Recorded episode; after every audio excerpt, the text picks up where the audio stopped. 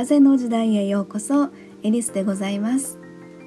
えー、周波数音楽作家の独り言というのがですね今日から始まったんですけれども、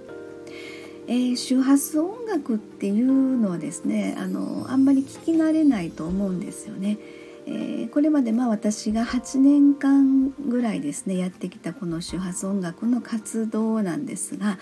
えー、これまでのまあライブとか CD を聴いていただいたお客様のですね、えー、そのご体感のお話とかですね、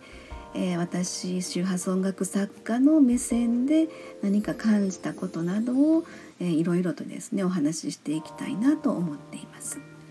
ちょっと今までと違う感じで趣向を凝らしまして朗読のスタイルで取り入れてみました周波数音楽作家の独り言ですよかったら聞いてみてください。はい、えー、そして今日の感謝日記でございます。今日はですねこんな風に書きました、えー、家族の笑顔が見れてよかったっ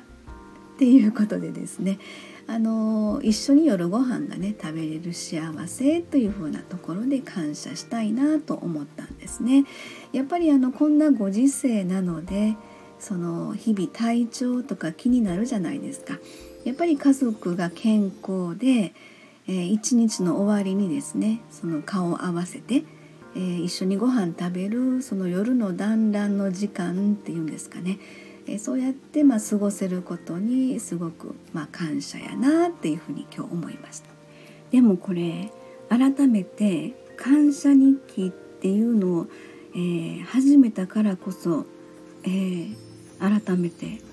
この夜ご飯ね一緒に食べるってことに感謝やなっていう気持ちになるっていうのか面白いですよね。はい、えー、そんなところで今日は